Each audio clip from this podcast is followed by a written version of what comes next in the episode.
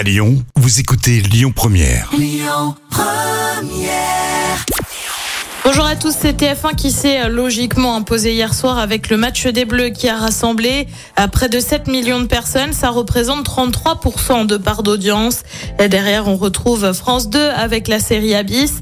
M6 complète le podium avec l'émission Arnaque. Popstar, bientôt de retour. La télé-réalité qui a révélé les L5 ou encore M. Pokora avec les Link Up revient donc sur Amazon Prime. Annonce faite par la plateforme au programme 8 épisodes de 40 minutes avec un jury composé d'artistes, mais on n'a pas encore leur nom. On n'a pas non plus de date de diffusion du télécrochet. On vous le rappelle, Popstar avait au départ été diffusé sur M6 au début des années 2000.